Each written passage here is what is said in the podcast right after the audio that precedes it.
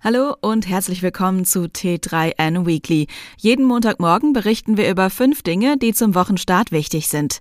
Diesmal geht es um das 49-Euro-Ticket, ein Moratorium für KI, Jobs, die nicht glücklich machen, Erfolgshormone und Internet auf dem Mond. Wenn demnächst vielleicht endlich der Frühling kommt, stellt sich für viele Menschen wieder die Frage, lasse ich das Auto stehen, steige ich nicht in Bahn oder Bus und radle ich stattdessen zur Arbeit? Die gesündere Alternative ist der Drahtesel auf jeden Fall. Und praktisch ist er auch. An Staus fahren FahrradfahrerInnen ganz bequem vorbei und mit einem übervollen ÖPNV müssen sie sich auch nicht herumplagen. Ab Mai könnten volle Straßenbahnen und Busse aber auch ein Zeichen dafür sein, dass viele Menschen sich ein 49-Euro-Ticket gekauft haben und es fleißig nutzen. Doch wer das deutschlandweit gültige Ticket nutzen möchte, muss auch einiges beachten. Das und noch mehr sind die Themen im Weekly. Alle Links zu den Artikeln auf t3n.de findest du wie immer in den Show Notes. Los geht's! Nächsten Monat ist es soweit. Das Deutschlandticket geht an den Start. Auch wenn PolitikerInnen vollmundig versprochen haben, damit dem Tarifdschungel in Deutschland den Gar auszumachen, gibt es einiges, das NutzerInnen beachten müssen. Fahrten mit Fernverkehrszügen wie ICE, IC oder EC sind mit dem 49-Euro-Ticket beispielsweise nicht möglich. Und die Mitnahme von Fahrrädern, Hunden, Kindern und Begleitpersonen hängt davon ab, was der örtliche Verkehrsverbund beschlossen hat. Das gilt auch für vergünstigte Sozialtickets.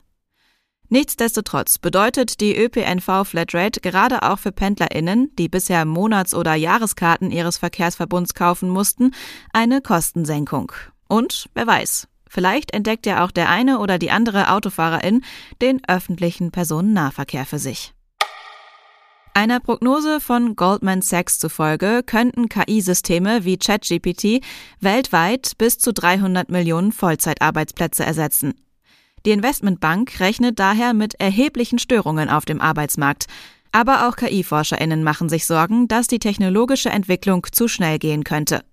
In einem offenen Brief fordern sie daher ein halbjähriges Moratorium. In dieser Zeit sollen keine KI-Systeme entwickelt werden, die leistungsfähiger als GPT-4 von OpenAI sind.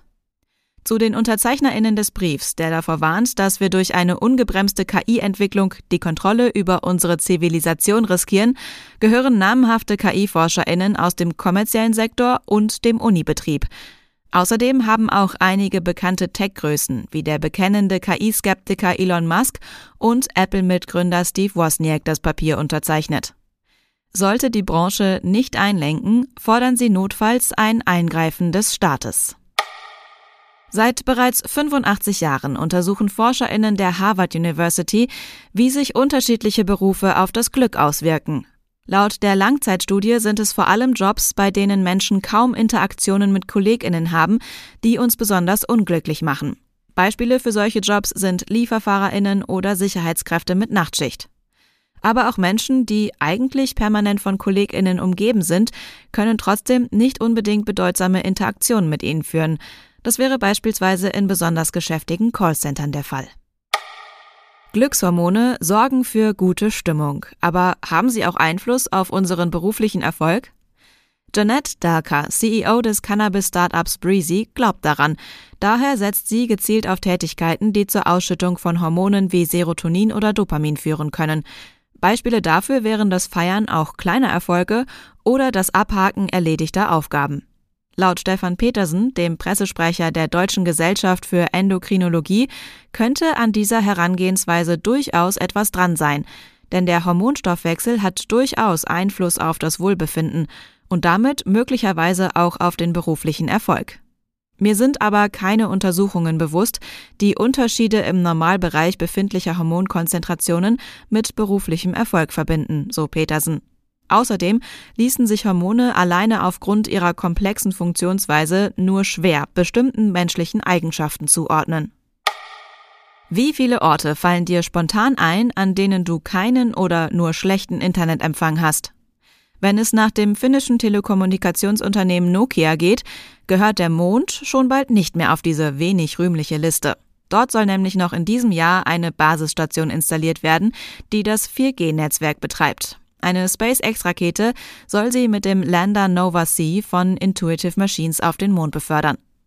Das Ganze ist jedoch kein Marketing-Stunt, sondern hat einen sinnvollen Hintergrund. Wenn die NASA im Rahmen des Artemis-Programms wieder Menschen auf den Mond bringt, sollen die Astronautinnen mit Hilfe des Internets beispielsweise Video- und Telemetriedaten in Echtzeit zur Erde schicken. Und auch bei der Suche nach Spuren von Wasser auf dem Mond soll das 4G-Netzwerk helfen. Das war das T3N Weekly. Komm gut durch die Woche und bis zum nächsten Mal.